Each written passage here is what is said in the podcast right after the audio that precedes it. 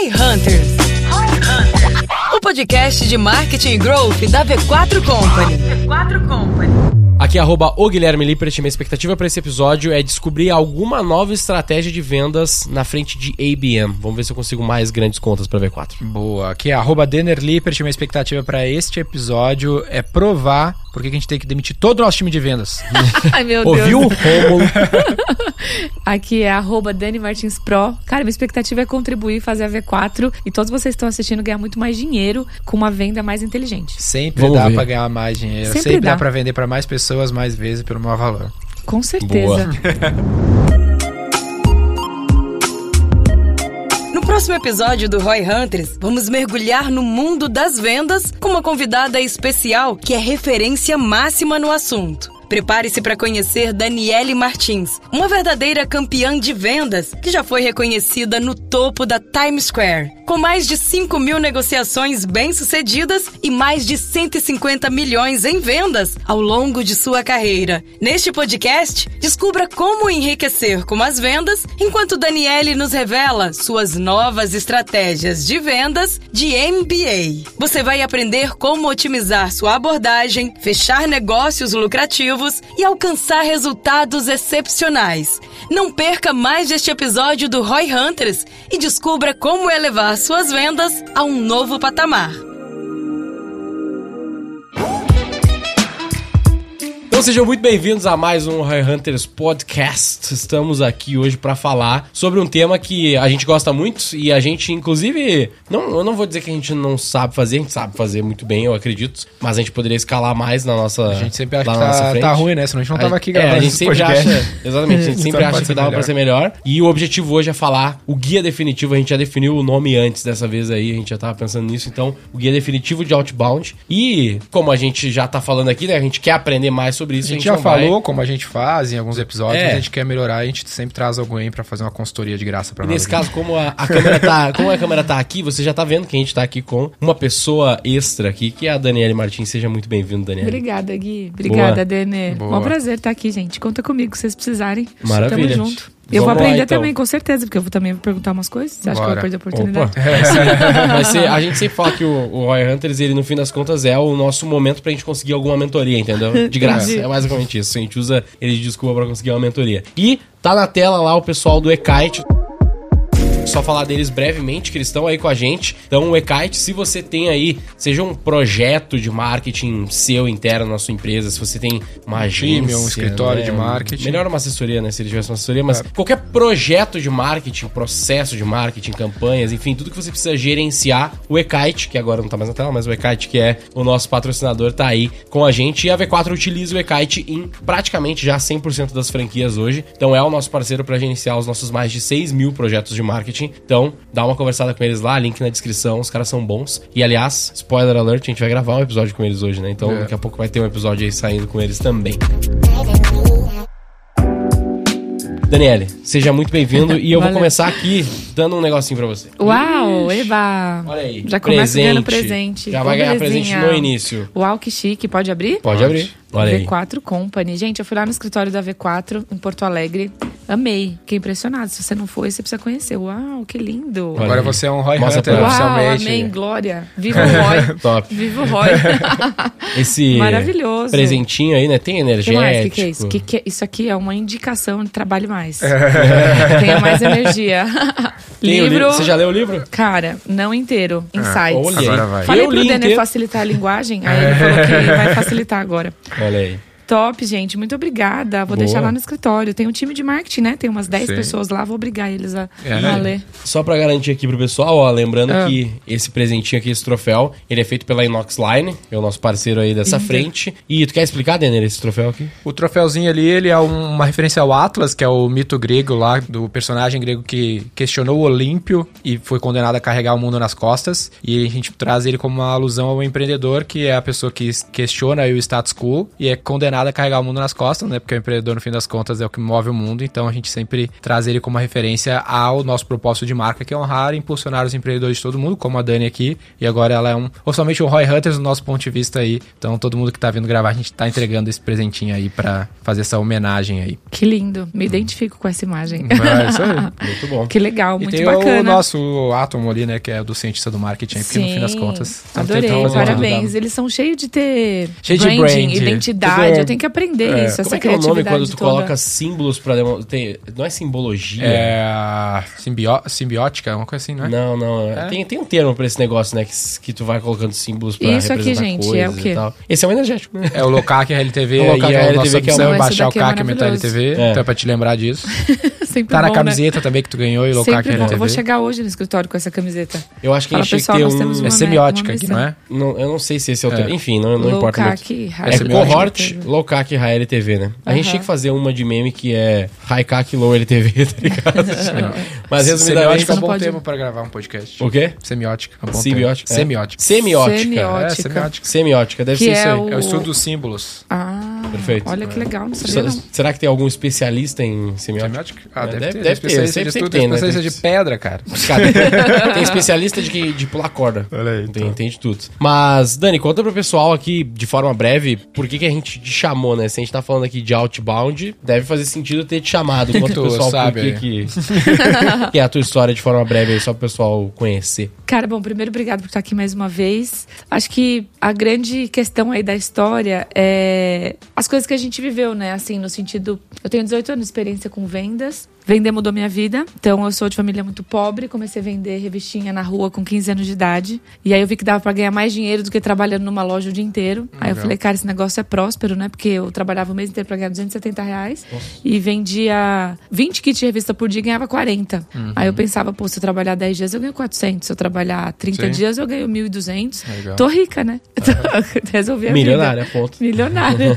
e aí isso começou a dar vários insights. Eu não tinha clareza de que isso era uma profissão, de que eu queria seguir isso e tal. Mas aí com 19 anos eu recebi uma proposta para ser realmente vendedora e iniciei minha carreira mesmo como vendedora. E alguns anos depois eu entrei numa empresa multinacional que tem como a estratégia de outbound, que é a estratégia de captação de lead através de prospecção ativa, que é pedido de recomendação, de indicação, né? Tem várias pessoas que chamam de vários nomes diferentes. E aí você chegava lá e falava assim: Nossa, que legal, vou começar. Tem alguma lista de cliente, alguma coisa? Eles falavam: Não.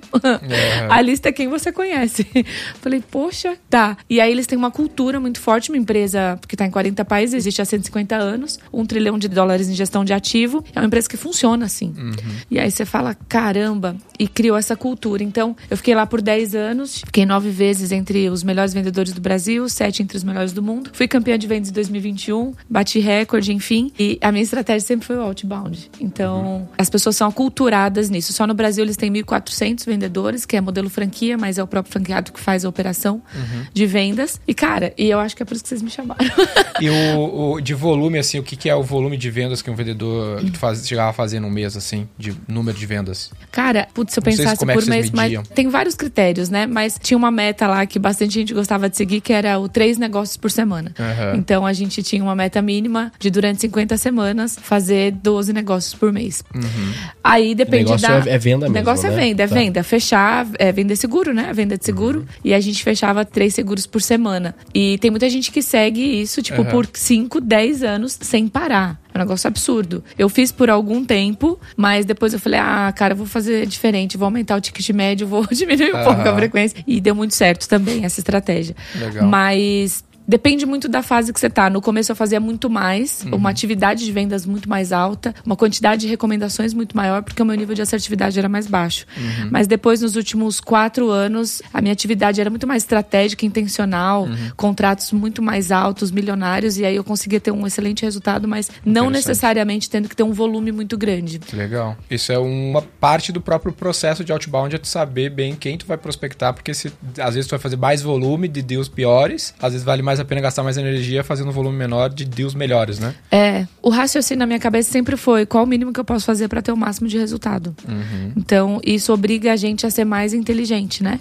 Então, eu saía das estatísticas normais de conversão. Então, ah, você tem que, de cada cinco clientes, você tem que pedir tanta recomendação, porque tantos vão te atender. Essa, na média geral, era uma média ok. Eles pegavam pela estatística de todo mundo. Mas eu queria fazer de uma forma melhor. E aí, eu fui ajustando vários processos para que isso acontecesse. E essa empresa, né, a empresa de seguros em si, é a Prudential, né, que a gente vê basicamente pouquíssima propaganda, pouco embalde e tudo mais, e é uma empresa que é, tem o tamanho que tem, muito baseado no outbound. Por que, que eu tô te trazendo esse contexto? Porque até pra nós mesmos, a gente sempre fala, acaba que a mídia é um lance muito sexy, né? Você fala assim, pô, vou fazer mídia e vídeo e anúncio, soa muito sexy, soa muito mais fácil do que o outbound. O outbound não soa tão sexy, né? Mas a Prudential é um case de uma empresa que se consolidou e segue a vida, tem vários outros aí, com foco na, nessa cena aí da prospecção ativa. Como é que tu vê essa diferença, assim? Porque às vezes a pessoa é um Roy Hunter aqui, ouve o podcast há anos e, pô, outbound, outbound é é meio, meio nada a ver, né? É- é- às vezes tem essa visão meio crítica aí. O que, que tu diria pra essa pessoa aí? Eu acho que tem duas coisas, né? Eu vou falar por que, que as pessoas não fazem e por que, que elas deveriam fazer. Então, por que, que elas não fazem? Porque existe um bloqueio muito comum na cabeça de quem faz o outbound. Essa pessoa precisa ser desbloqueada.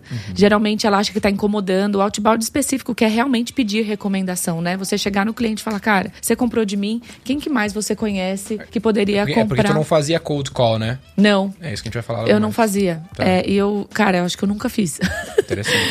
Eu nunca fiz e nunca precisei fazer pra ter todos os resultados que eu tive. E eu acho que é a última linha que eu iria, se eu tivesse, eu tenho uma linha de prospecção do mais quente pro mais frio, né? Legal. E aí, então, por que, que as pessoas não fazem? Ah, Agora falando da parte mais humana, né? Porque geralmente quando você vai fazer outbound, é óbvio que depende da ação de um ser humano ali. É claro que hoje em dia tem um monte de tecnologia que te ajuda a filtrar e tal. Mas na minha época nunca foi assim, sempre foi na cara e na coragem mesmo.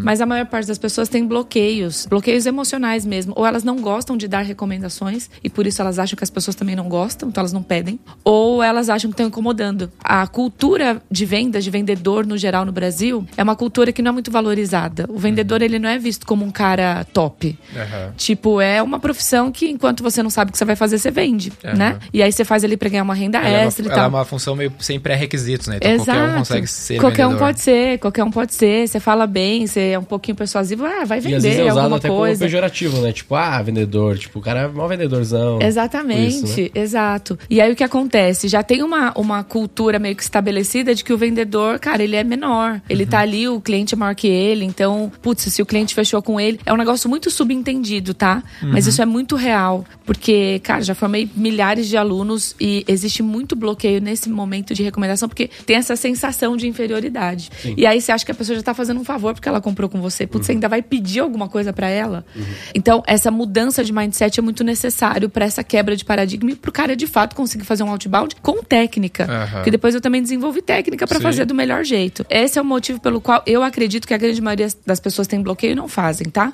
Agora, por que, que elas deveriam fazer? Tem uma pesquisa no Instituto Gallup que diz que quando você pede recomendação de alguém pra você oferecer o seu trabalho pra essa pessoa e alguém te dá a recomendação, você aumenta em até 87% a chance de fechar seu negócio. Em até 87%. Porque tem esse fator do poder da terceira pessoa. Quando alguém fala de alguma coisa pra você, naturalmente no seu cérebro a sua tendência é acreditar mais naquilo do que se você visse em qualquer outro lugar. Porque E existe no- uma relação mínimo de confiança. E no mínimo está mais aberto, né, a recepcionar, porque se chega um vendedor ou uma pessoa pra falar pra mim sobre algum produto que. Uhum. ela já me foi indicado, né, não- é muito mais fácil, muito mais tranquilo eu falar, pô, peraí, deixa eu ouvir o que é esse negócio. Se o Denner tá usando, né, pô, deve ser legal. Ah, inclusive até eu tava num, não sei se você conhece esse cara aqui. Conheço. Conhece, né? Aham. Eu fui lá no escritório dele, que, só pra galera que tá vendo aqui, é uma pessoa que trabalha na Prudential também, tem umas outras empresas, enfim. E foi exatamente isso que aconteceu. Porque eu tenho, a gente tem um franqueado chamado Joandre, ele deve estar ouvindo aí o podcast. E aí a gente tava conversando sobre finanças, enfim, sobre algumas coisas que ele tava fazendo na vida dele e tal. E ele falou: Não, mas eu tenho um cara pra te indicar. Ele me indicou esse cara aqui. Aham. Enfim, fui lá, não cheguei a virar cliente dele ainda, pelo momento ali. Tem alguns produtos que não são ali pra minha idade ou pro meu momento de vida ali, mas foi uma indicação e eu acabei indo e comitando lá, comprometendo umas duas horas do meu dia pra ficar lá conversando com o cara, entendendo, aprendendo com ele. E, pô, muito mais fácil fácil na indicação, né? E provavelmente dúvida. depois ele vai me utilizar aí pra. E inclusive ele já fez isso na real, né? Porque ele já meio que plantou umas sementinhas assim no momento da que ele tava ali conversando comigo, de tipo, ó, pessoas assim têm esse tipo de patrimônio, esse tipo de situação, Aham. eles podem utilizar esse tipo de técnica, e daí na hora já pensamos, ah, tem o pai da minha namorada, tem não sei quem e Aham. tal, a gente acabou indicando já. Cara, Então, ele é não um- vendeu pra ti? Ele não vendeu ainda. Ele falou assim, Eu teria tem vendido. esses produtos, tá? Ele falou Pô, que ele é o melhor. Ele falou que é o melhor no follow-up. Ele falou, cara, tu vai ter momentos, ó, você vai fazer isso aqui. É que ele é um. Ele é CFP, né? Certified Financial Aham. Planner. Daí a gente tava falando de planejamento financeiro. Tá. É uma outra coisa. Aí depois ele falou, ó, tem esses outros negócios aqui que são seguros e tal, que depois isso entra, mas primeiro você tem que organizar essa primeira parte, depois você entra nisso aqui. A Dani é Tá mais bom. agressiva. Ela é mais agressiva. Ele é menos. Eu achei que, Que ele é que menos é agressivo isso? de venda mesmo. Não, Mas, o que, enfim. que é isso?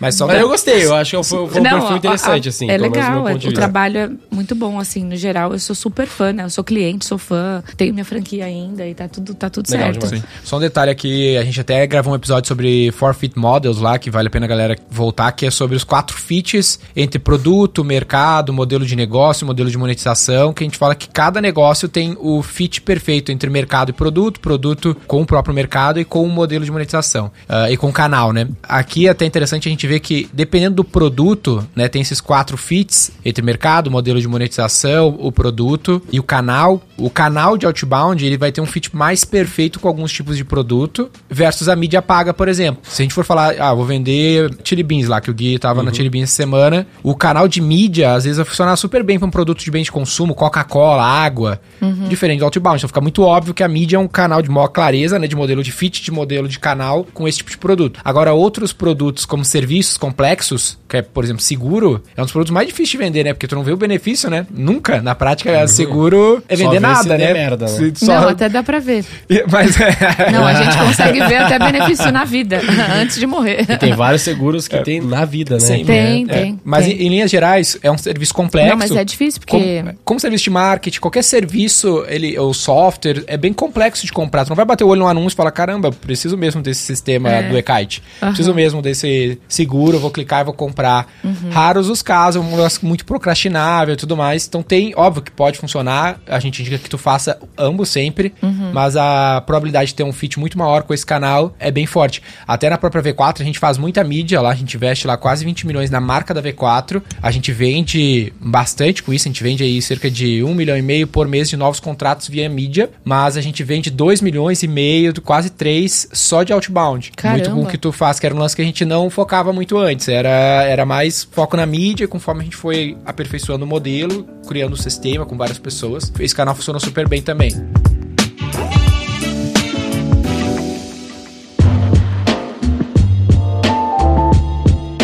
Eu tenho uma dúvida que é sobre essa questão do outbound, porque pra mim, inclusive eu nem chamava na minha cabeça aqui, e de novo não sendo especialista, eu nem chamava muito à frente. Quando eu peço uma indicação pro meu cliente, eu nem chamava isso de outbound. Chamava, sei lá, de member get member, de indicação, de alguma coisa do gênero, nem chamava como uma estratégia de outbound. Pra mim, o que era o outbound era só cold calling mesmo. Pô, vou pegar aqui, vou ter uma lista, lista de clientes que eu acho, sei lá, que são clientes que são potenciais, seja pela marca, pelo tamanho, pelo faturamento, enfim, no caso do B2B, por exemplo. E aí eu vou ligar pra esses caras pro caralho, vou tentar ir cercando eles e vou encontrando formas de chegar nele e aí vou vender.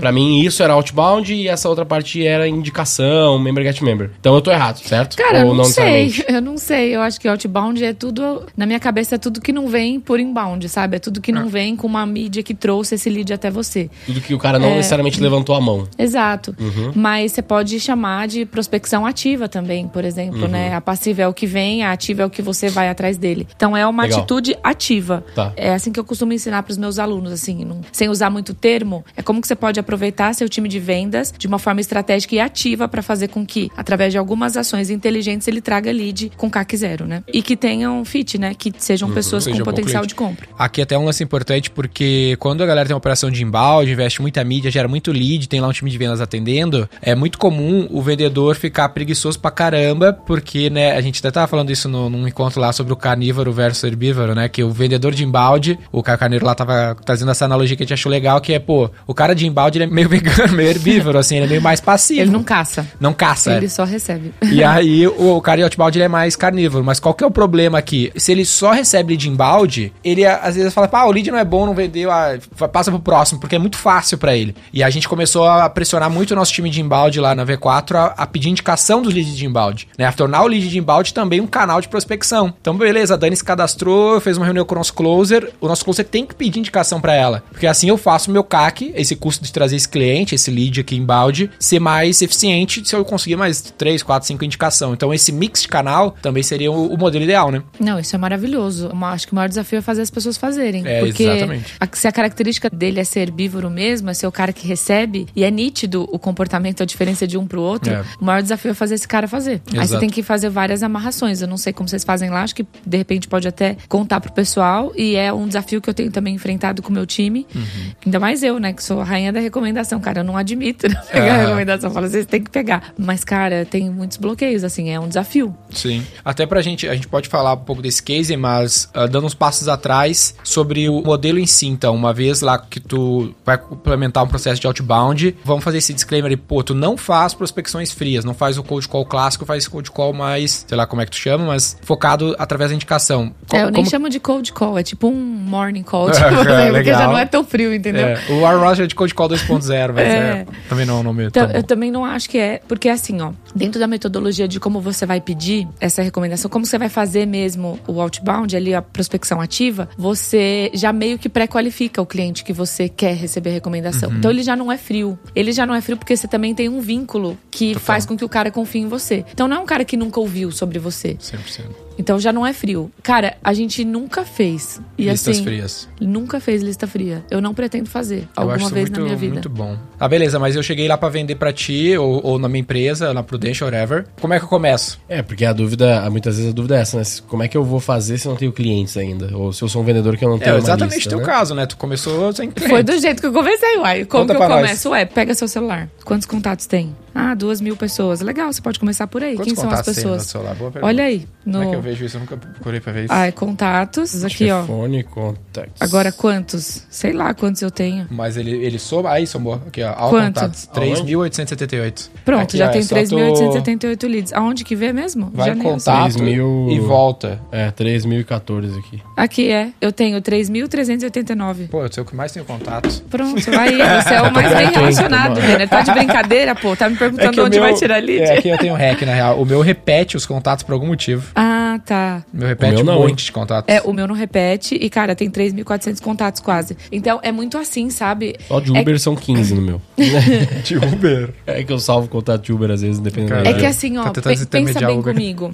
Não precisa ser muito. Uber. Aham. Não precisa ser muito. Porque se cada pessoa. Ó, imagina que a gente conhece muita gente, vai, a gente tem 3 mil. Mas imagina que qualquer pessoa, Peba, tem lá mil pessoas que ela conhece, 500. Eu falo assim, não é possível que alguém não conhece pelo menos 50 pessoas. Não, a pessoa que não conhece 50 pessoas é muito chata, meu. Aham. Ninguém gosta dela, não é possível. É. Então, assim. Ela tem 7 anos de idade, né? Ela conhece 50 Tem pessoas. sete anos de idade, pô. Então, assim. conhecer gente Você não, naturalmente, você né? não precisa de muitas. Você começa, e aí a gente tem uma estratégia assim, que é primeiro o mercado X, que é o mais perto de você. Depois vem o Y, depois o Z, depois. Porque aí você vai entrando em camadas. E é infinito. Tem um lance que tu me falou que eu achei muito foda, que é o lance de tu não vender pra primeira lista. Que a primeira lista não é pra te vender, é pra vender pra É segunda pra lista. treinar. É, a gente faz assim, a gente pega dos primeiros contatos, né? A gente fazia isso. Os primeiros contatos você pega os mais próximos, que provavelmente são os que não vão comprar com você. Mas tudo bem, você usa eles pra você treinar, entendeu? E conseguir as primeiras indicações pra formar a segunda lista, né? Exatamente. O primeiro cliente que eu fechei na vida de seguro, ele não foi amigo. Uhum. Não foi quem eu conhecia. Mas eu fui nos amigos que eu sabia que era pobre, não tinha como comprar, mas eu Aham. sabia que conhecia alguém que tinha dinheiro. Aham. Então o que, que eu fiz? Eu cheguei nele e falei assim: olha, talvez eu sei que você não vai dar pra comprar hoje, porque de fato ele não podia. Mas com certeza você conhece cinco amigos que são bem-sucedidos. Me fala deles. Aí ele falou dos caras, eu fui no cara e Tá, mas o cara. então eu tenho uma lista aqui de 50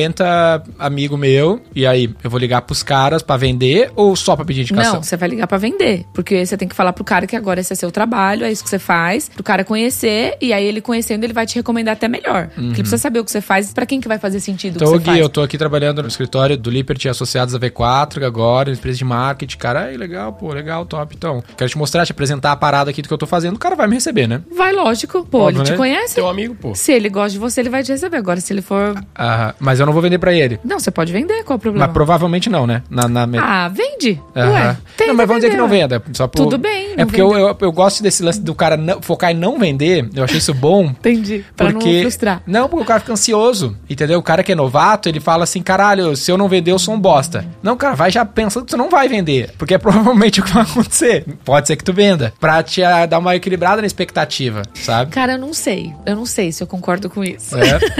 Porque eu acho que a mentalidade, ela afeta muito o resultado. Então, se o cara já vai achando que não vai vender, ele já meio que perdedor, sabe? Sim. Eu acho que É, tem não, que tem ir com a, com a cabeça de que eu vou vender. Agora, se eu não vender, tudo bem. Mas a gente fala assim, né? A não venda pode não estar 100% sob o seu controle. Uhum. Mas pegar a recomendação tá 100% sob o seu controle. Tipo, cara, você tem que pegar. É que eu, eu posso sair desse papo com o Gui, eu não tenho como perder. Ou eu vou vender pra ele, ou eu vou conseguir uma próxima oportunidade. Exatamente. Isso, isso é, é o objetivo. Agora, se eu sair sem a oportunidade, isso aí, aí, é, aí realmente. Aí, aí Mas só é ruim. acontece, Vou ter que né? sacrificar. Não, Acontece. acontece. Acontece, com certeza acontece. Acon- Tem uma, acontece. tem uma noção, assim, média, talvez, de taxa, tipo, sei lá, se eu tenho, vamos dizer, 100 contatos aqui que eu vou conseguir falar e vou trocar uma ideia com esses caras, quantos por cento normalmente eu não vou conseguir indicação, ou o contrário? Cara, depende, depende muito, porque depende muito do recomendador. Uhum. O nível de credibilidade e reputação do recomendador determina muito o sucesso da lista que você vai falar. Vai gerar. Eu não É. digo nem de taxa de conversão, tipo assim, eu não, eu não digo nem se eu, quantos eu vou conseguir vender de quem ele me indicou. Eu digo de quantos eu vou conseguir alguma indicação. É tipo assim, se eu Tipo vou... assim, se eu- Ah, na- normalmente você tá. consegue Tá 90% bom. das pessoas indicam Tá, alguma tá, coisa tá. ou De 10 cada, ou cada, 50? De cada 10 pessoas que eu pedia, 8 dava. Uhum. Então, se eu pegar uma lista de Interessante. 5, eu vou peguei, peguei uma lista de 50 amigos meus, tô começando aqui a prospectar Aham. pra ver Não, quatro. Eu amigo, vou, no cara, amigo não conseguir- tem chance de não dar. Quantas pessoas. eu vou terminar É. esse processo com quantos leads aí? Pelo menos mais uns 30. Não, 50 pessoas indicando? 50 No pessoas. mínimo uma Se indicação se pra 80%. Não, mas ninguém vai dar só uma indicação, né? Ah, eu tô não, chutando lógico que baixo, Não. Que um, não. Que um. Oxe, eu tinha cliente que 150. passava lista. Passava lista de 30 pessoas, às vezes. É. Ele abriu o celular e falava assim: fala com esse, com esse, Porque com esses, esse. com esses 50 que são teus amigos próximos, tem 50 amigos próximos também. Com Não, não, certeza, eu sei, eu tô, eu tô chutando super baixo no sentido de, ah, no mínimo o cara vai me dar uma indicação, tá ligado? Não, uma não, Não, você não. nem aceita. Uma- Fala, uma não, nem- é muito pouco, pelo menos três. Uma, o cara É. pelo menos tem Oxe. pai e mãe, né, porra? Oxe, pai, mãe, irmão, um amigo, Às não, cara, um Denner. É namorado. verdade, eu tenho pai. Pô, mas tem um amigo, Mas um eu amigo tenho teu quatro pai. irmãos, você ganha essa, então. Só aí de irmão já Não, era. aí assim, ó, então vamos fazer uma conta, vamos, vamos metrificar aqui. 50 amigos, 80% te dá recomendação, são 30 pessoas, certo? Hum, Por aí. É, de- 10%, não, são 40 pessoas, certo? É, 40 pessoas. 40 pessoas. Se cada pessoa te der três nomes, São 120. 120 nomes. É isso aí. Então, 120 novas oportunidades. O que eu falo Aí pros, pros 100, meus alunos... dessa 120 aí, 80% te indica, cada uma 4 na média, já virou 380. Exato. Então, assim, é, é é uma infinito. É É, mas é a mente do infinito. O, aonde que tá o gap? O gap tá em não pedir, porque isso acontece muito. Os vendedores, ele fica tão envolvido no processo da venda que quando Uhum. ele viu, ele já vendeu, ele foi embora e ele não pediu. Então, uma grande estratégia é você colocar isso dentro do seu processo. Eu quando eu fazendo- treino, eu falo, cara, terminou essa fase aqui, tipo a fase da primeira reunião. São sete etapas que você tem que cumprir. Uhum. Essa etapa aqui é a recomendação. Bota um post-it na sua pasta, põe alguma coisa pra você lembrar que é a recomendação. Aí tem toda a técnica, depois eu posso explicar, mas fala aí. É, eu não, eu tô fazendo o papel de bobo aqui, o papel de não manjo, né? Então, beleza, não, uma indicação não tem que ser muito mais, tem que ser agressivo. Aqui já pra mim é um, é um insight no sentido de que a maior parte das pessoas não vão ser assim. Elas não vão ser agressivas. Tipo, e aí, me dá indicação, quem que você tem aí? Abre, sua- abre sua lista de contatos, brother, meu amigo aqui, É o que não é amigo assim, fulano. né? Tem não, eu sei que não, claro, Aham. mas eu digo assim, de agressividade, de, de pedir, de instigar mesmo. Não só, bah, tem alguém pra me indicar aí? Ah, não tem. Ah, então tá bom, obrigado, valeu, falou. É. Muita gente, muitas vezes vai ser assim, mas é Mas isso. mesmo que fosse só um, o cara, putz, não tem muita convicção, o cara acha que tá incomodando, o cara pede pouco. Mesmo que seja só um, pô, se você É. vai falar com 50 pessoas, com 40, você vai ter 40 novas possibilidades de negócio com CAC zero e Sim. 87% de chance de fechar, entendeu? E, e eu, é, eu entendi. E eu acho que entra um problema aí dos vendedores tradicionais ou da galera herbívora ali, né? Que é o cara que vai estar recebendo leads inbound. Que pra esses leads que não são pessoas conhecidas ou que o cara não tem nenhum vínculo, eu acho que aí entra um, o negócio do mindset que você falou, que aí dificulta um pouco mais. Porque, pô, é um lead que eu tô tentando vender pra esse cara, que ele chegou agora Então, tipo assim, eu não vou nem incomodar esse cara, porque, putz, se eu encher o saco dele, talvez ele já nem compre. Acho que pode existir isso, mesmo que inconscientemente no cara, assim, de eu não vou nem pedir muito mais pra não incomodar, porque eu posso perder essa venda aqui, sabe? Então entra esse ponto, assim, do cara ter essa noção de que não vai ser um problema, não vai ser uma dor, e ele pedir mesmo essas indicações, né? Mas eu acho que entra essa questão, porque eu pedir pro meu amigo é mais fácil, pedir pra uma pessoa que tá na minha lista dos três contatos aqui é mais o que o fácil. Gui tá falando, Dani, é tipo assim, na segunda fase, beleza. Sim. O, o Gui é fácil, ele é meu sobrinho aqui, eu consigo indicação dele. Aí ele me Aham. indicou a Dani, que eu não conheço. Aí na segunda Na fase. Dani é foda. Na Dani eu vou me sentir mais desconfortável. Qual que é a solução, a técnica? Cara, primeiro que tem uma coisa muito importante que vem antes disso, né? Porque por mais que você ensine a técnica, se não trabalhar a cabeça da pessoa, não vai. Então, assim, é muito mentalidade. Tem uma hora que tem que desbloquear. Eu vou te falar quando que eu desbloqueei. É quando eu entendi que isso era estatístico. Então, eu entendi que para cada recomendação que eu pegava, ainda que ela não fechasse, eu tava ganhando dinheiro. Olha que coisa louca. Então, fazer uma conta muito simples. Se de cada 10 clientes eu pedir recomendação, 8 me derem, esses 8 me derem pelo menos uma, e desses 10 clientes eu fechar pelo menos 3 negócios, depois minha taxa de conversão ficou muito alta, mas a taxa média era, sei lá, 20, 30%.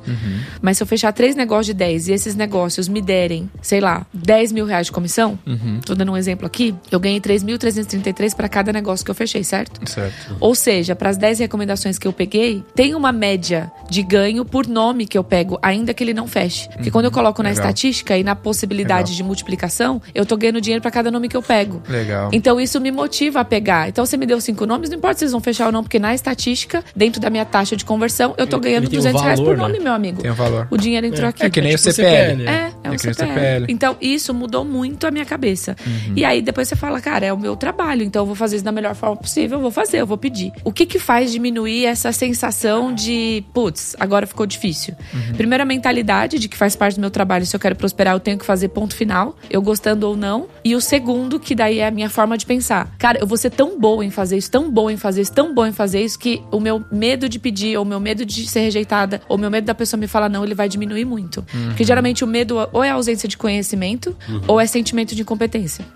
Então, se eu sinto medo, eu tenho ausência de conhecimento, eu não sei como fazer. Falta confiança. Falta confiança. Aí afeta a confiança, afeta um monte de coisa. E o medo também é a sensação da incompetência. A sensação da incompetência é porque você faz, mas você não tem certeza se você faz da melhor maneira. Ou tu fez pouco. Ou também. você fez pouco. Não Você... deu tempo de ficar confiante. Exato. Então, aí eu trabalhava isso na minha cabeça, sabe? Então eu falava assim, cara, eu tenho que fazer, porque pra cada nome que eu pegar, eu sei que eu já tô ganhando mais, Uhum. independente de fechar ou não. Só que eu vou fazer do melhor jeito possível. Então, essa chave de que assim, beleza, o cara acabou de me conhecer, o que que vai fazer ele me dar nome? Uhum. Cara, ele tem que pagar um pau pra mim. É isso que vai fazer ele me dar nome. Ele tem que ver que eu sou diferenciada, minha comunicação é diferenciada, a forma como eu explico o que eu faço é diferente. Talvez ele tenha sido atendido por mais cinco pessoas que vendem a mesma coisa que eu, mas eu não vou poder ser igual. Legal. E aí eu já vou construindo essa, desde o começo, storytelling ali. Cara, eu tô aqui, que privilégio estar aqui. Foi o Gui que falou de você. Aliás, eu trabalho por recomendação e eu tenho um sucesso muito grande, porque, graças a Deus, os clientes gostam muito, faz muita diferença na vida deles. Então é uma honra estar aqui com você. Eu já tô dizendo pra ele que é assim que eu trabalho, já tô dizendo que. E aí, eh, Já dá pra abriu a fazer porta, esse né? Já abriu a porta e dá pra fazer esse gancho. E aí tem todo o método que eu criei, né? Enfim, depois tem uma sigla lá. Mas é encante esse cliente, valide a importância do que você faz. Porque a hora que você começa a fazer o spin selling, levantar o nível de consciência do cara, o cara tá babando pelo que você. Tipo, não importa. Por isso que eu falei, cara, se fosse com você, eu teria vendido. Aham. Porque tem um jeito de você encontrar, através de perguntas, alguma dor latente, algum desejo ardente do cara, que vai aumentar o nível de consciência dele. E quando você chegou no máximo do nível de confiança, você vai perguntar, cara, quanto é importante pra você uma conversa como essa que a gente tá tendo? Ele vai falar, meu, eu nunca tinha pensado nessas coisas que você me falou. É isso aí. Pô, é importante mesmo. Validei a importância que ele falou que é importante, pronto, eu já volto a falar. Putz, que legal que o Gui falou de você, né? Se não fosse por ele, a gente não estaria aqui. E olha que conversa importante, você com 30 anos de idade, falando sobre isso, que é uma 29. coisa que pode. 29, olha, eu envelhecendo Denner. Quase 3.0. É, quase um Opala. Cara, tem que fazer uma festa do 30, hein? Você você me chama. E aí a gente. E você com 29 anos, a gente tá conversando sobre isso, é um negócio que pode impactar a tua vida toda. Total. Então, assim, aí beleza, encantei o cliente, validei a importância, eu vou falar da minha missão. Uhum. E é legal você saber, o meu trabalho é esse, eu faço isso com muito amor, eu estudo isso há muito tempo, eu sou uma das maiores especialistas no Brasil fazendo isso. E eu tenho certeza que por todas as pessoas que eu já atendi, por todas as centenas de clientes que eu tenho, eu já impactei a vida de muitas pessoas. Só que eu sou sozinha, né? Eu sou muito pequena perto da quantidade de pessoas que merecem conhecer esse trabalho. Então, eu me comprometo com você em ser a melhor pessoa, a maior especialista nesse assunto pra te ajudar na tua vida. Toda decisão que você for tomar em relação a isso, cara, conta comigo, porque eu sou a pessoa mais estudada que você pode acessar pra você tomar as melhores decisões. Legal. Só que, cara, eu quero contar muito com você pra você me ajudar a levar esse trabalho pra outras pessoas. Muito bom. Pronto. Muito Aí bom. o cara, beleza, posso contar com você? Pode. Acabou. Eu tô no meio da minha reunião. Não cheguei a pedir ainda, entende? Só que eu já tô criando essa construindo história. a Eu tô na construindo dele. a narrativa. E aí o cara vê propósito, o cara vê a minha missão. E é verdadeiro. Então você olha na- no olho do cara, o cara vê que é verdade. O cara vê que você é diferenciado. Então tem uma prévia, entende? Não é só chegar e falar, putz, eu te atendi aí. Cara, você gostou? Gostei. Ô, me dá uns nomes aí pra me ajudar. Não é Preciso assim. atender mais gente. Meu, que ridículo. Ninguém vai te dar. Eu não dava. Eu Falei, eu não tô aqui pra te ajudar, meu amigo. É, cara, cada um seus problemas. Cada um seus problemas, você se vira.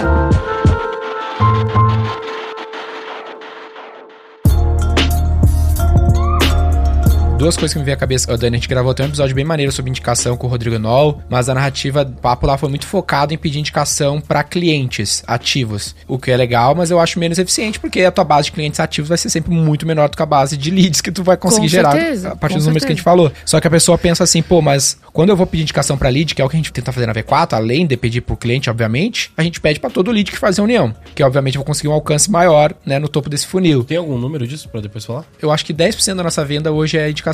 10% da venda inbound é indicação e 70% da venda overall é indicação do resto do processo. Do inbound ali 10%, sacou? Do 1 milhão que a gente vende inbound, 10% desse 1 milhão é indicação. Dos, Dos leads. É, dos 3 milhões e pouco que a gente vende, 2 milhões é 2 milhões e pouco é outbound É, mesmo. o- é outbound dos franqueados. esse tipo Que é de indicação, coisa, né? Majoritariamente Que é indicação de cliente ativo. Sim, sim, sim, com certeza. Uhum. Mas aí os 10% que tu falou é dos, de todos os leads que eu gero, aí, do total que eu vendo, 10% vem desses mesmos leads que Vem desse indicaram mesmo alguém. lead que indicaram. Que eu acho pouco ainda. Eu, é, então. é bem pouco. Parece é pouco. bem, Perto bem- do que a é gente tá bem- falando é bem longe do, ápice da performance do que. Sim, sim.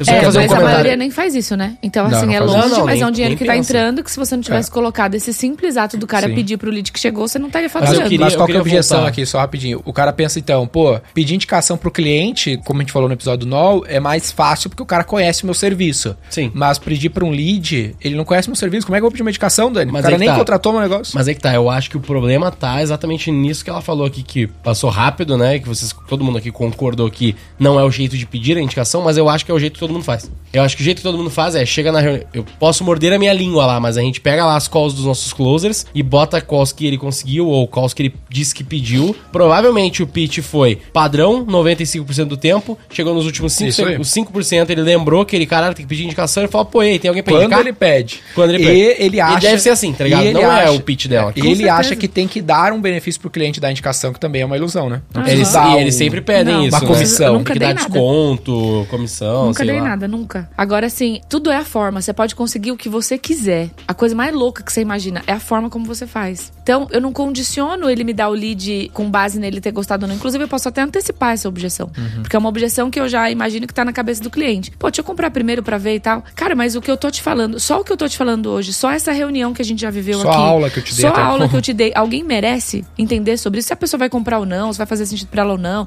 se ela tem dinheiro ou não, se ela vai ver valor ou não, é outra história Ela não vai se beneficiar do meu produto, ela vai se beneficiar da do nossa meu conversa. conhecimento. é. Eu não tô te vendendo um produto. O que eu quero é ter acesso a outras pessoas para levar o meu conhecimento.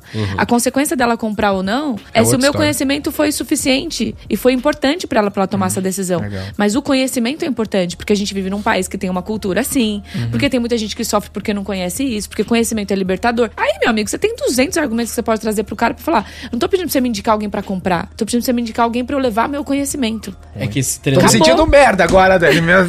É Galera do Outbound vai demitir todo mundo. Vai dar uma de Elon Musk. Quem é que fez esse processo de merda? Vou demitir todo mundo.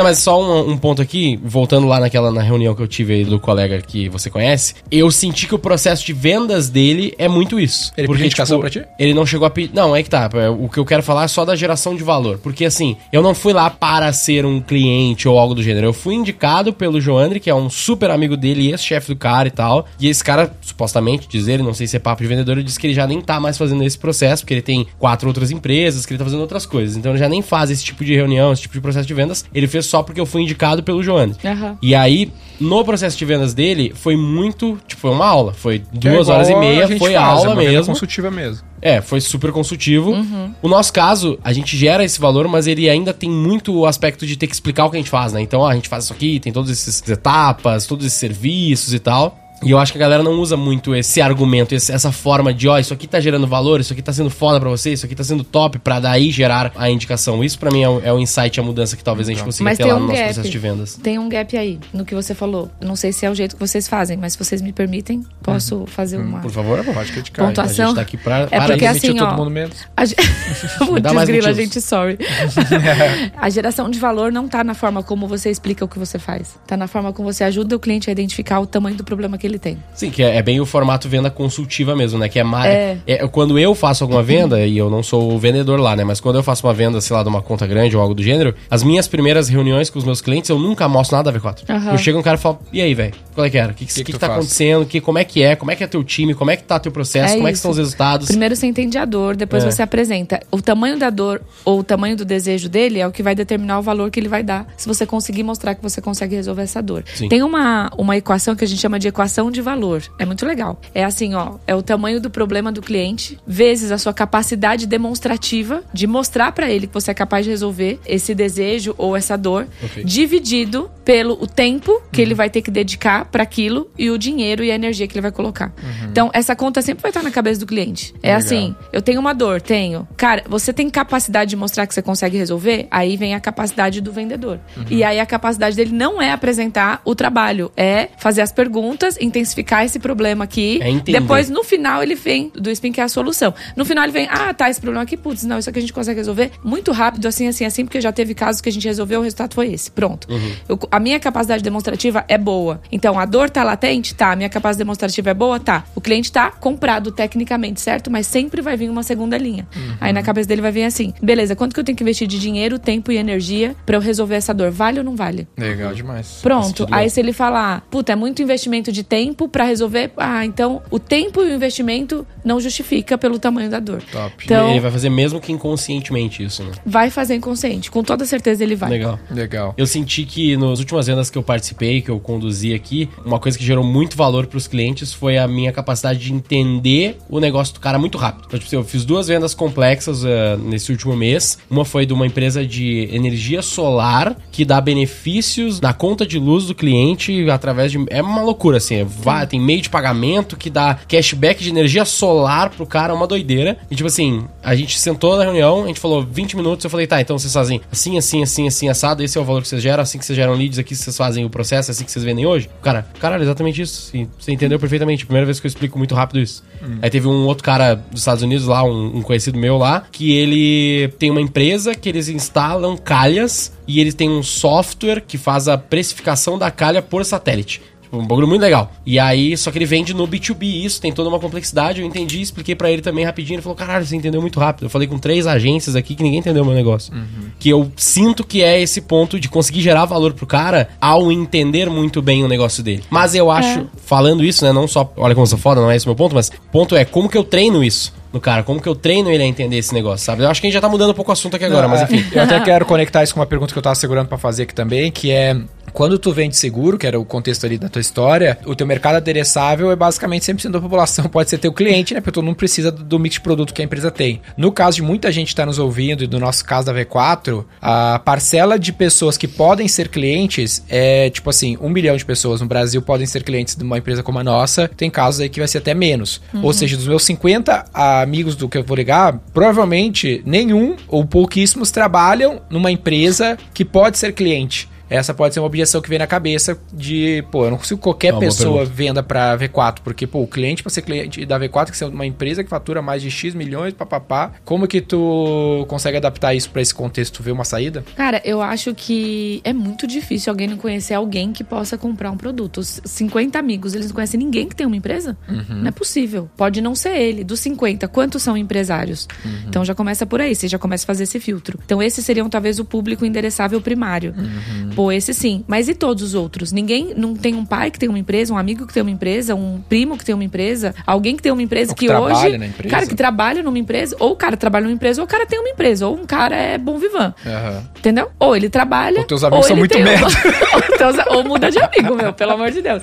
Mas você entende? Tá Tudo, as, as, as coisas se conectam, é muito difícil. Agora, óbvio que se o mercado endereçável é menor, a sua conversão talvez não vai ser tão grande quanto se você vendesse um produto que é a acessível e necessário para todo mundo. É, teoricamente, 10% da população brasileira é empresário, né? Que são 20 milhões de CNPJs. Tudo bem, mas 90% trabalha para esses empresários. É, não, e, e até mesmo que não seja só o trabalhar, quer dizer que teoricamente na tua lista tem ali uns 5 pessoas que têm empresa, né? Exatamente. E aí você não precisa de 50. muitos, essa é a questão. Porque alguém que tem empresa conhece alguém que tem empresa, conhece alguém que tem empresa. Tu pode ter até É, não é mesmo uma taxa de conversão é, menor é. do que no B2C, Aham. mas como o teu LTV é bem maior, vai Sim, e geralmente o ticket também é maior, então acaba compensando. A questão é, existe um dinheiro que fica na mesa que a maior parte das pessoas não aproveitam porque elas ou não acreditam ou não fazem. Então, se não acredita, não faz porque não acredita. Se não faz porque não faz porque não tá no radar, porque não fez, mas tá deixando o dinheiro na mesa. A minha primeira venda na V4 foi 100% o que tu falou. Foi literalmente peguei meu celular, vi a lista, tinha uma empresa que eu conhecia, liguei pro cara, pro Fabiano, foi um dos nossos primeiros clientes, e o cara me recebeu, eu vendi pra ele. Exato. E dele eu vendi pra outro. Conheci o Fabiano da onde? O Fabiano eu conhecia porque ele era ponto de venda das minhas festas quando eu fazia festa. Era uma Jesus loja, um varejista. Aí antes da V4 eu fazia festa e ele era o ponto de venda. Nem era meu amigo. Eu era amigo do nosso sócio lá do Braguinha, lembra? Sim, sim, sim. Aí sim. ele era ponto de venda das festas, aí beleza, eu quebrei o business das festas. Quando eu comecei a V4, eu, puta, quem eu conheço que pode contratar esse serviço? Eu, Pô, o Fabiano tem um varejo Aham. de moda, vou lá falar com ele, ele me recebeu. Mas eu acho que é esse o O Fabiano espírito, pode pedir sabe? música, né? Ele foi cliente três vezes já. É. Três ou quatro, sei lá. essa mentalidade do eu tenho que fazer acontecer faz com que a gente faça coisas que gerem oportunidades que se a gente tá na zona de conforto elas não aconteceriam. Aí tem um outro, uma outra complexidade também que vai vir na cabeça da galera dessa frente de negócio, que é, é o ABM, que a gente fala, que é o Accounted Based Marketing. Que às vezes tem essa nossa linha que, de, pô, qualquer empresa com essas características, qualquer pessoa com essas características me interessa. Vamos, pro, vamos fazer em massa e vamos chegar na- estatisticamente numa fração. Mas antes da gente falar de IBM, só vou voltar naquela, naquela minha colocação ali. Tem alguma dica disso de pro cara conseguir entender melhor ou gerar mais valor, algo, algum processo ou algo do gênero? No Tem. processo de vendas? É, primeiro, tem. Eu acho que tem. Dos sete passos, os três primeiros são muito determinantes. Primeiro, ele tem que se conectar muito bem com a pessoa, porque tem uma teoria neurocientífica que os cérebros se conectam. Os cérebros das pessoas se conectam. E aí, quem tem mais habilidade de fazer isso ganha a confiança, a atenção do cliente logo no começo. Então, a gente fala que os primeiros, o que você faz no começo da reunião, o que você faz no final da reunião é muito importante. Geralmente o cliente vai lembrar do começo e do fim, não lembra muito do meio. Então, a forma como você começa é muito importante. E depois que você começa, é fugir do óbvio, que é o que a maior parte dos vendedores fazem. Que é começar a falar, oi Gui, tudo bem? Puxa, prazer estar aqui. Olha só, vou apresentar pra você o que a gente faz e tal. A maior parte dos vendedores caem nessa cilada, porque é uma cilada mesmo.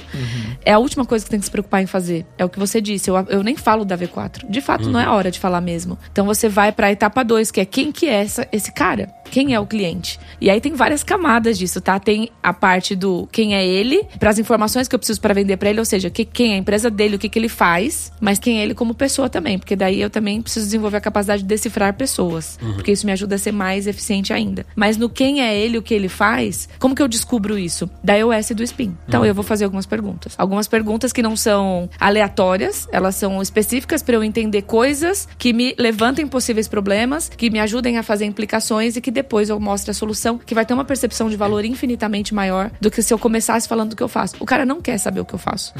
Tipo, se ele é muito gente boa, ele vai ouvir. Mas se ele é um dominante conforme, que tá pouco se lixando porque eu faço, ele vai falar assim, cara, não precisa me apresentar. Só fala assim, como é que você resolve meu problema? Porque o cara não tem tempo, principalmente quem tem muito sucesso. O cara não tem tempo pra ficar ouvindo a história da empresa que você. Ninguém quer Exato. saber a história. Ninguém quer. Então, assim, para de abrir o folder. Eu, quando vendia, eu não usava apresentação. Eu Então- criei apresentação por ter muitos vendedores, mas quando eu. É, quando você eu tem que eu botar processo depois, mas ainda no processo depois, o que as empresas também falham, elas colocam antes a apresentação É. da empresa. Cara, esquece a empresa. Primeiro, na verdade, primeiro de tudo é o vendedor, né? O cara Sim. tem que se validar. Então, eu começava falando, eu sou uma das maiores especialistas em proteção financeira do Brasil. Eu estudo isso há 10 anos e, cara, eu ajudo tantas famílias. Pronto. Então, eu conectei com a mente dele, eu fiz uma boa, gerei autoridade pra ele parar e ouvir o que eu tô falando. Eu vou falar assim, eu poderia ficar falando sobre esse assunto com você aqui por 10 horas.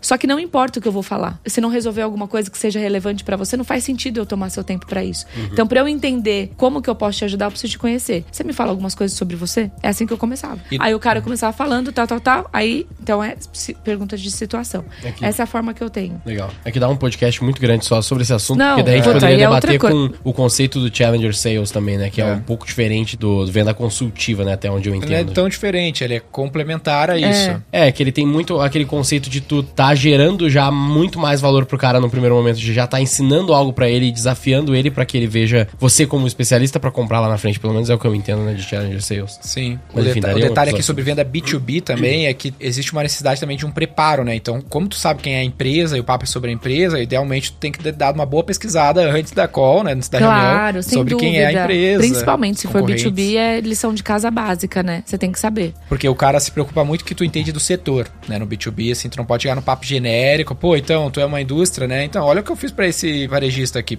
Foda-se, velho, não tem nada a ver Uhum. Comigo. O cara já se desconecta, já Sim. morre nessa primeira fase. Exato. Tanto que na nossa apresentação padrão, lá na nova apresentação que a gente tem para grandes clientes, a gente tem um, um slide do padrão que é, ah, a gente tem amplitude e profundidade. Tem um T, que tem vários setores que a V4 atua com, como cliente, e um setor profundo, né? Forma um T. Então, ah, tem serviço, financial service, indústria, não sei o quê. Food service. Aí financial service, todos esses clientes de financial, né? Demonstrando que eu tenho visão ampla, mas eu tô profundo no teu setor porque eu tô falando contigo e tu é de financial. Só que se tu não fosse, muda esse slide. Então tem o Aham. o slide onde eu tô falando com uma varejista. Aí sai o financial, ele vira um secundário e vai profundo no varejo. Aham. Porque gente, notava esse problema aí direto. Cara, para B2B isso é muito importante. Eu, esse exemplo que eu dei foi para B2C, para uma recomendação, mas obviamente algumas informações prévias eu já tenho sobre aquela pessoa, Sim. mas eu deixo ela falar, embora eu já saiba algumas coisas, né? Então eu falava assim, ó, o fulano que falou de você te contou, me contou algumas coisas, mas cara, eu quero ouvir de você também e tal. Porque às vezes o cara que falou deu ênfase em algo que não é relevante para ele, ele vai dar ênfase que é importante pra ele.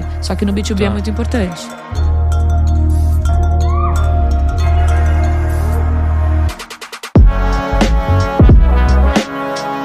Pra gente puxar aqui, só pra não perder o que tu já falou, queria refazer ele agora depois que tu explicou esse contexto da reunião. Mais uma vez, onde nesse processo eu tô encaixando, plantando a parada de conseguir indicação da melhor maneira possível? Nesse processo todo aí que tu narrou mais ou menos de uma reunião. Tá, se esse cliente já veio de recomendação, você já começa no começo da reunião falando isso. Da conexão com a... Cara, a gente tá aqui porque o Gui falou de você, né? O meu trabalho, inclusive, funciona assim. Eu atendo centenas de pessoas assim e o pessoal gosta muito. Então, acredito que se você gostar também, ver sentido, ver que é uma coisa relevante, um conhecimento válido e achar que tem outras pessoas que também mereçam, a gente vai estar junto. Eu vou ter o maior prazer do mundo de Uhum. atender teus amigos, pessoas que você lembre. Vai ser normal que você lembre durante a reunião. Vamos lá, me fala um pouco sobre você, pronto. Eu Bom, já, já plantou setei várias já, coisas, tipo, você vai lembrar de alguém. Eu já tô falando pro cérebro dele o que, eu- que eu quero. Eu já setei antes. Por isso que, cara, é muito difícil. Pro tudo que eu estudei de vendas, eu até tava fazendo uma aula ontem para 500 pessoas dentro do Zoom, é muito difícil falar sobre performance em vendas sem eu não falar sobre comportamento, sobre a mente das pessoas Sim, sim. e sobre questões emocionais. Porque pra mim, o grande sucesso, cara, o vendedor mesmo que performa, que chega no topo, que é acima da média, ele é um cara que tem mais conhecimento sobre comportamento humano, sobre como funciona a cabeça das pessoas e ele tem mais gestão das emoções dele. É impossível, porque técnica qualquer um ensina. Como é que tu lida com esse vendedor que não era a tua realidade lá, mas o que, que tu pode dizer pra nós ah, sobre o- esse vendedor inbound, né? Eu tenho lá dezenas de vendedores inbound, tu viu, que estão muito acostumados a receber o lead e sabe que vai vir mais se ele não fizer nada. Como é que eu lido com isso? É desafiador, mas Tira os é, leads dele por um mês. tira os leads e fala, acabou, a fonte secou, vai atrás. Imagina fazer uma É, um lance que a gente fez lá, não sei se tu acha uma boa ideia, mas a gente tá implementando, que é a gente não paga comissão para vendas inbound, só para outbound. Então ele recebe leads inbound, pontua pro resultado dele, mas ele não comissiona. Eu falo, cara, a- o mérito não é teu, o mérito é da mídia. Agora, se tu pegar esse cliente da mídia e tirar uma venda outbound dele, aí tu comissiona, porque tu virou mídia. Tu, você, vendedor, virou, competiu com o Google. Então eu tenho um orçamento gigante de Google, de Facebook e, e tudo mais, que eu não vou te dar uma comissão, porque foi mérito do Google trazer esse cliente. Tu só bat- chutou pro gol. Agora, se tu transformar esse cliente em outros clientes, aí tu virou Google e fez pra mim. Eu te pago uma comissão, que é, O que eu pagarei pro Google, eu pago pra você. é pago pra você.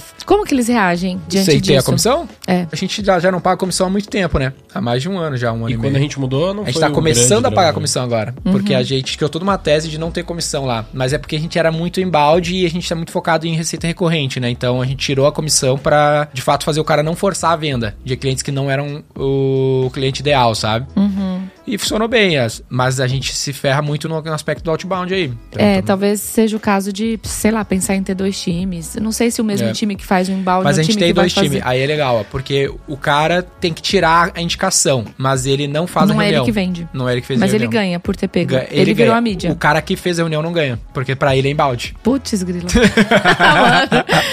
É, faz. Bom, é Só que se modelo. ele pedir não- uma indicação, aí ele ganha indicação. Criamos um sisteminha assim, estamos testando, não tá 100% certo, tentando criar um modelo. É que o inbound e o outbound juntos é difícil de tu, porque o estímulo é muito distinto, o lance do herbívoro e do carnívoro, né? É. O perfil da pessoa é diferente. É, No é outbound- diferente, depende muito do que a pessoa quer também, Mas né? eu acho que no nosso caso a gente tem um problema de vício lá. A galera é viciada Tem isso na, também, no que é padrão comportamental. As Toda a pessoas- gestão, todo o nosso time de gestão de vendas é tu- muito acostumada com o inbound. Ah, mas inbound é difícil, já não Já cria pressiona. bloqueio, né? É. É que não foi construído assim. Por que, Não que, por que, que a assim. Prudential funciona? Porque ela foi construída assim. Porque lá, quando começou, a opção, 1800 né? e bolinha, não, Necessidade motiva. não tinha. É que nem você quando começou. Cara, não tinha É. opção. Você tinha que fazer. Só que aquilo virou um padrão. E aí, quando vira um padrão e a pessoa entra na empresa sabendo que esse é o padrão, Uhum. ela não tem como dizer que é difícil ou não tem como reclamar. Então, essa questão da cultura é muito importante. Aí, mudar a cultura de cabeça de todo mundo, putz, às vezes é melhor começar um time do zero, só focado nisso. Tu não acha que a falta de comissão faz com que os caras também, tipo assim, aceitem a derrota quando o inbound dá errado? É, Tipo assim, vamos dizer que chegasse amanhã e falasse, galera, olha só, a gente tem uma meta aqui. Qual que é a meta do mês, desse mês, por exemplo? Não lembro. 3 milhões e pouco. 3 milhões, tem que vender 3 milhões aqui, considerando inbound e outbound. Não vai ter mídia. Faz aí.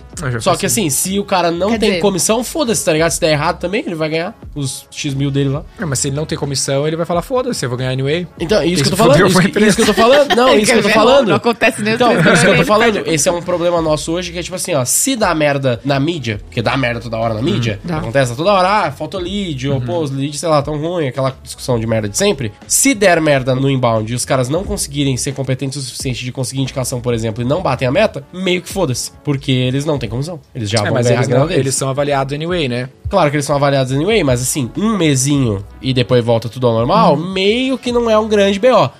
Pra eles, mas pra empresa fudeu, porque daí eu tô um mês atrás agora, tomei no rabo, meu PNL não vai bater no fim do ano.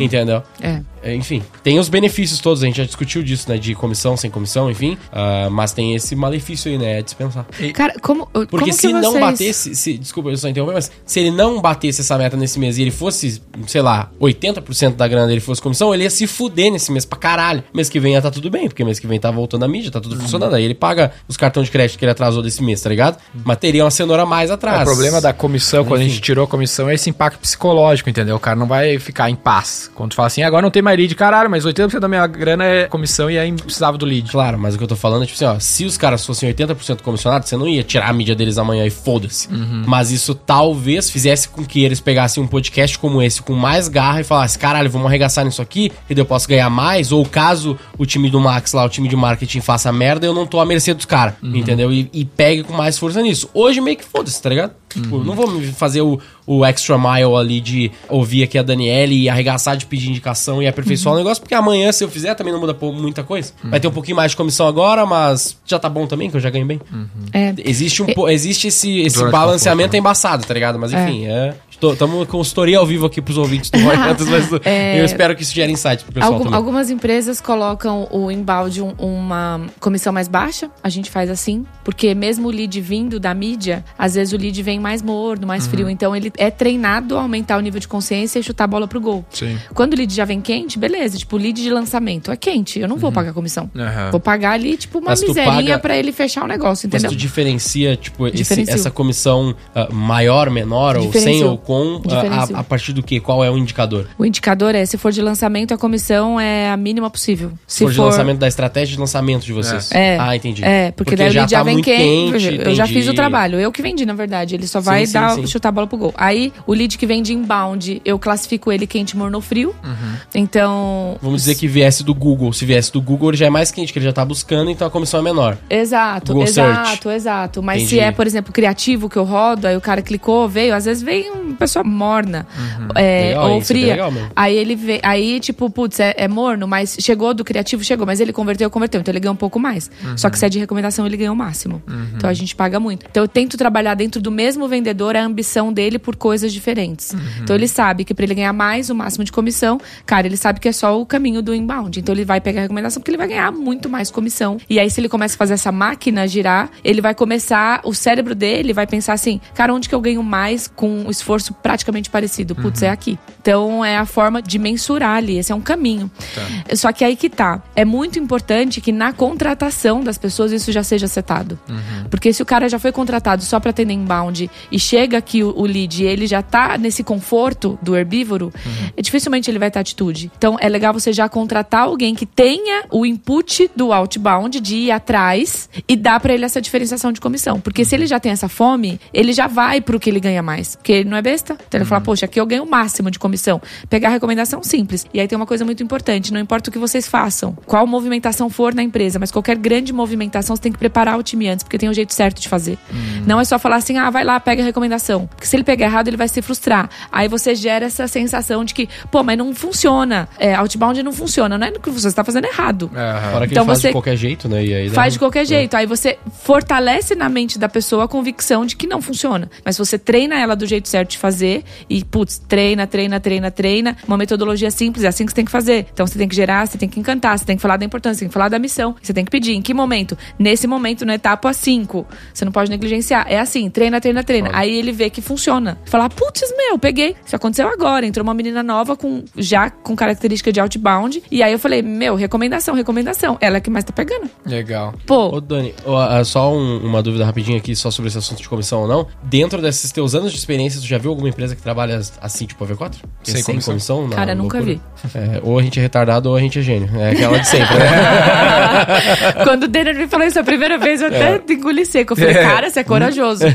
mas assim, puta, mas tá fun Não, funcionando. tá funcionando, é, tipo assim, não, não dá pra né? dizer que Quem tá sou eu pra errado, questionar, né? é. Tá Pode funcionando. funcionar melhor daqui a pouco, né? Pô, é, exato. A gente já fez os dois, né? Sim, claro, claro. Mas, é- mas, Mas já faz bastante tempo que é sem comissão já. É, mas teoricamente funciona menos do que com comissão, segundo o estudo que a gente se baseou lá. Mas o. Já era esperado isso. Já era esperado. Mas. Mas é que você falou que tem um benefícios. impacto emocional e tal, mas aí você É. trabalha isso, sabe? Uma coisa é certa, eu acho que uma Trabalha coisa. isso, você demite. Ah, Puta, porque dá muito trabalho. Mas eu acho que uma coisa é certa, eu acho que funciona, que é, tipo, pagar bem pra vendedor bom. É, o que a gente faz, a premissa é essa. Só que daí, mas aí o que, que eu faria, né? Eu pagaria bem e talvez daria menos comissão. Então, um fixo mais alto com uma comissão É. mais baixa, porque daí você dá essa garantia, essa paz, mas ao mesmo tempo você dá alguma coisa pra pessoa correr atrás Uhum. e fazer com que ela tenha essa atitude mais de fome. Porque, sei lá, o É vendedor. quando, como o nosso vendedor é embalde, isso fez a gente reduzir a comissão, entendeu? Porque, Aham. cara, é é pouquíssimo. porque é muito dinheiro de mídia, né? É, ele tem o mérito, mas ah, é muita grande mídia. Me fala uma coisa, vocês conseguem mensurar dos leads que chegam o quanto que vocês aproveitam eles ao máximo? Porque chega muito. Sim. Vocês focam em fechar só aqueles quentes que chegam pra fazer o negócio Não. girar? Ou você vai tirando o maior suco da a gente laranja? tenta tirar assim? o maior suco, por exemplo, a gente criou um lance, até te contei lá, acho que no dia que tu foi era o Follow Day, não era? Cara, acho que era, não sei. Lembra que eu te falei que todo Eu dia sei que 15... eles bateram a meta, tocaram o sino, É. foi um bumbo, uma festa lá. Todo dia, acho que era o último dia do mês, na real, não era? Acho que era. O que que a gente fez? Ah, como a galera dava pouco foco no follow-up e ficava muito focado em converter lead novo, a gente criou o Follow Day, que é o dia 15, a gente fecha a agenda de todo mundo, ninguém pode fazer reunião nova e é só foco em trabalhar os leads que já estão no, No back, funil. lá no funil deles. Tá. Pra tirar os tentar trabalhar da rua, mais. né? Fazer assinar pra caralho. Outra coisa que a gente viu foi a- dos leads que eu gerei esse mês, dizer que eu gerei 10 mil leads esse mês. Quantos compram esse mês? Quantos dessa safra, desse cohort, compram mês que vem? No outro, no outro, no outro? Você entendeu o ciclo de Essa decisão de é compra, então, de uma safra, tempo. dos leads que eu tô gerando agora em outubro, eu vou estar convertendo até novembro do ano que vem. Né? Caraca. Tipo, duas, três meses na frente, uma safra vai convertendo ainda, né? É, óbvio, eu converto a maioria agora, rápido. Lógico. Mas eu tenho que trabalhar essa base ao longo do tempo e tudo mais. Então, tem um Tá, monte de e, coisa e assim. esse do dia 15, p- quando eles fazem o follow-up, vocês oferecem algum diferencial pra ele criar gatilho de urgência e escassez cliente? pro cliente fechar? Eles devem criar. Eu não tô muito em cima do time hoje, mas não, eu acho que não tem muito, não. Eu acho que o acho foco que é, onde eu sei, é não. porque o que acontecia? Eles focavam em acumular reunião, acumular oportunidade. Então, pegavam lead pra caralho e faziam reunião o mês inteiro. Aí eles, caralho, tá finalizando o mês agora, deixa eu fazer follow-up nos caras pra, Eles pra tentar fechar. muito contrato na rua, sabe? Muito, muito, muita Outra coisa que a gente fez, ah, a gente limitou a quantidade de lead por closer. É, é Então, uma outra é, coisa que eu acho que funciona também. Porque senão tu fica dando lead pro cara, o cara vai pegando que é de graça, pra Tem o ele, né? Pra nós não. vendedor. Tu contou pra ela do ROI do Tem o vendedor? ROI do vendedor, DRE. Isso é top também. Então a gente inclui a receita que o vendedor gera, menos as despesas que ele tem, menos os custos da mídia que ele usou. Uhum. Então, se ele, a cada lead que ele usou, ele atribui uma, despesa Uhum. a ele de mídia. Isso é Então, fazer não a mais. conta é, dela. Nossa, isso é muito bom. Então, se a tu conta fez- desse cara tem que fechar. É, porque as- o que acontecia? Tinha muito cara que fazia muita reunião e vendia mais que todo mundo. Só que quando ia fazer o DRE, ele não foi tão lucrativo quanto o cara que vendeu menos, porque ele gastou muita reunião. Aham. Entendeu? Então, tipo, o consumo do- um da matéria-prima dele foi muito alta Muito porque maior, ele exato. produziu, Ele né? chama de DRE Exato. Disclosures, assim. E a galera não olha muito pra isso, não, não pensa o quanto que tá custando aqueles leads que o cara tá usando e não tá vendendo, Aham. mesmo que ele venda uma quantidade muito grande. E eu volto num paralelo que a gente fez lá atrás bem rapidinho, que o Daniel falou, ah, é CPL, que é o negócio da indicação, né? Porque toda indicação que ele consegue, a gente pode fazer o contrário. A gente poderia dizer que pra cada indicação, no DRE lá, não sei se isso é feito hoje, mas eu acho que faria sentido na lógica.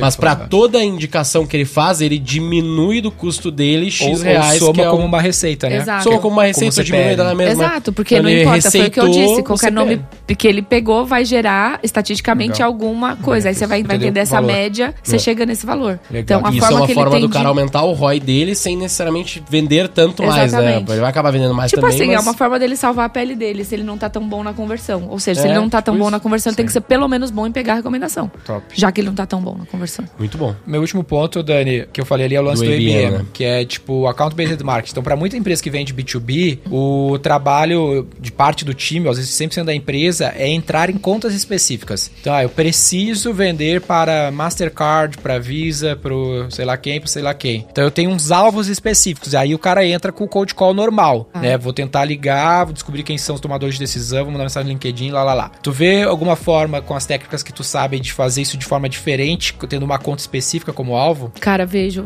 várias. Conta pra nós aí que a gente tá... Várias, várias. Primeiro que tem dois tipos de spin, né? Não sei se vocês sabem. Hum. O Neil Hacken escreveu o spin Alcançando Excelência em Vendas. Aham. E ele escreveu o spin Alcançando Excelência em Vendas para grandes clientes. Ah, não tô ligado Pô, eu não aí, sabia desse. É, é uma outra versão que, que eu li também, que é para grandes clientes e que também me fez me fechar negócios grandes. Ele fala sobre os stakeholders, aí o foco, Legal. como que você vai chegar, Legal, dá um passo não. a passo de como que você vai chegar nessa pessoa. Até aí tudo bem, você lê o livro você vai entender. Eu vou um passo a mais ainda, que é além de você pegar as informações, isso aqui é animal, assim, cara, pode mudar o jogo de muita gente mesmo.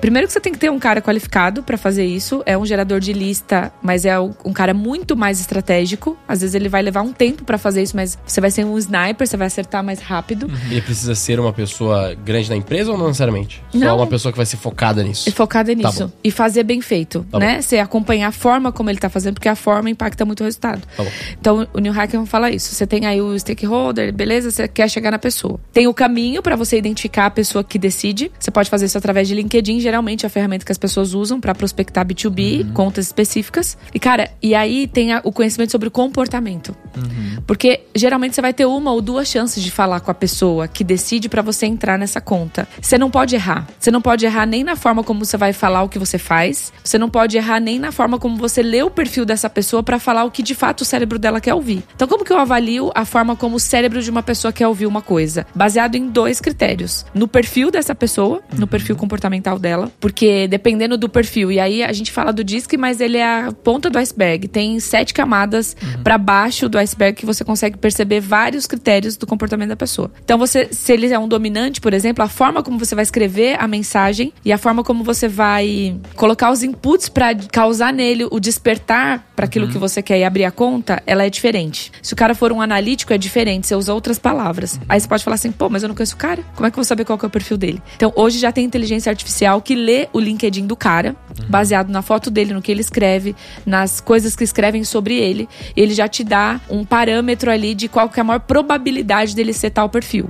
Isso te ajuda muito a ter assertividade de comunicação e saber como que você vai abordar esse cara. Qual o nome dessa ferramenta? Cara, eu não lembro agora, mas depois bota, Tá dá bom, um Google tá. lá. Esqueci total, mas assim, é inteligência artificial. Você bota a conta do LinkedIn do cara e ele traz, Tá. ele traz várias coisas. Ele traz o possível perfil, ele traz os hábitos de vida dessa pessoa, o que provavelmente ele faz ao longo do dia. Legal. Se ele é um cara que acorda cedo, que faz exercício, que horas que ele come, o que, que ele faz. Então Legal. isso te dá uma percepção sobre o ser humano, o que é muito assertivo. Então, eu acho que é isso. Spin para grandes empresas Uhum. e entender esse perfil e ter uma estratégia de abordagem mais assertiva. Mas no ponto de vista de indicação, tem alguma forma de eu chegar nesse cara que não seja no cold call? Porque esse papo do spin e um pouco do que tu falou ainda é muito. ainda é cold call, né? Eu vou ter que tentar chegar nesse cara. Por exemplo, É, po- você vai chegar de uma forma mais assertiva. Agora, o que você pode fazer é também fazer uma pesquisa sobre quais as pessoas vocês conhecem em comum. é porque tem aquela tese de que tu tá cinco pessoas de, com todo mundo, né? Não é é sete, não? É sete? É sete, é cinco, é. Você tá sete pessoas de distância de qualquer pessoa do mundo. É. É, tem essa tese. Cara, aí você. Aí, Porque se tu vai no LinkedIn, isso eu já fiz várias vezes, né? Se tu vai no LinkedIn, tu vai ter alguma conexão com alguém até que o- tem conhece um essa nível, pessoa. com alguém que Tem conhece até um alguém. nível no Tem um nível de né? conexão que você tem. Um, dois É. ou três. Vamos ver quantos níveis de conexão todo Bill Gates aqui vem pro Microsoft.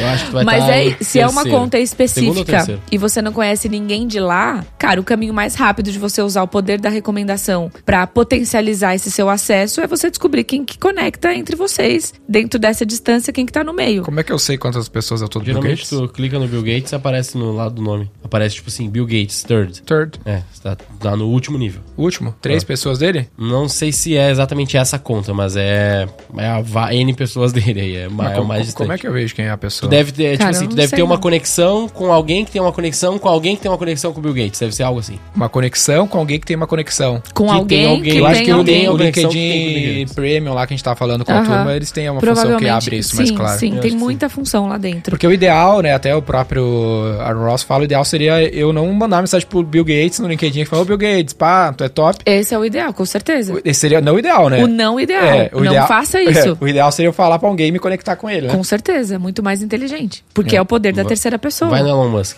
Não é Elon Musk. Que...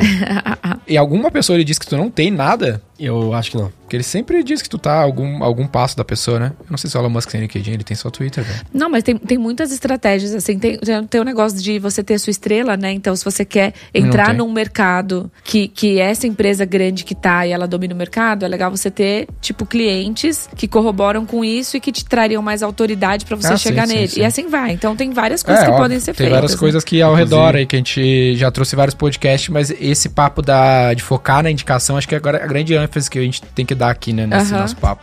Porque muitas vezes a galera vai fria, né? É. Muito bom. Bom. Dani, se a galera É. quiser se aprofundar mais nesse papo todo aí, como Ó, é que ela... lembrando, lembrando antes de tu, de tu dar teu Fala. pitch, olha lá quanto deu de tempo. Foi bom. Caraca, tô me sentindo lisonjeada. É que a, gente, a gente falou pra Dani que se o episódio dela desse, tipo assim, uns 20, 25 minutos, seria trash. E tem o- os próximos convidados estão ali pra participar aqui do podcast, eles vão ficar com medo agora. Quanto tempo vai dar o nosso passou o episódio, fudeu? E dava pra ficar bem mais aqui. Dá, né? vixe, Dava, tem vários vixe. conceitos que a gente entrou por cima, assim, né? Que dava pra aprofundar Dava fazer pra um dar um episódio deep. só dele. Mas né? a Dani vai entrar nas vendas da V4 vai fazer um grande case B2B junto com a gente agora. E vai, vai demitir. Não. Já pensou? Vai Cara, é, a gente tem uma empresa de educação em vendas, que é a Sales Prime. A gente tem um método, que é o Prime, que fala sobre todas essas bases que eu disse com vocês, sobre assertividade e inteligência em vendas. A gente atende muito B2C, B2B também. Dá treinamentos em empresas, imersões e funciona muito. E a gente tem esse foco de levar essa metodologia que eu construí aí em 18 anos batendo cabeça, fazendo mais de 5 mil negociações, errando muito, mas aprendi quando eu acertei. E a ideia é fazer com que vocês cheguem mais rápido, que não demore tanto tempo quanto eu demorei. Chegue Legal. no topo mais rápido, né? Hoje e tem metodologia pra isso. Instagram, Dani Martins Pro, a gente vai estar lá. E aí Top. tem vários formatos de entrega: tem online, tem ao vivo, tem presencial. A gente tem várias imersões, várias formas de educar diferente as pessoas que querem crescer. Ah, eu falo que a gente não ensina as pessoas a vender, a gente ensina as pessoas a prosperar através das vendas. É diferente. Legal, Porque aprender mas- a vender tem muita gente que ensina, né? Sim. Inclusive tem conteúdo gratuito sobre isso, mas enriquecer através das vendas exige um nível de inteligência maior. Que é o que aconteceu comigo, é a minha história. Saí Legal. da pobreza e prosperei. Então eu quero fazer isso com o maior número de pessoas no mundo inteiro. Iradíssimo, turma. Bom demais. Muito bom.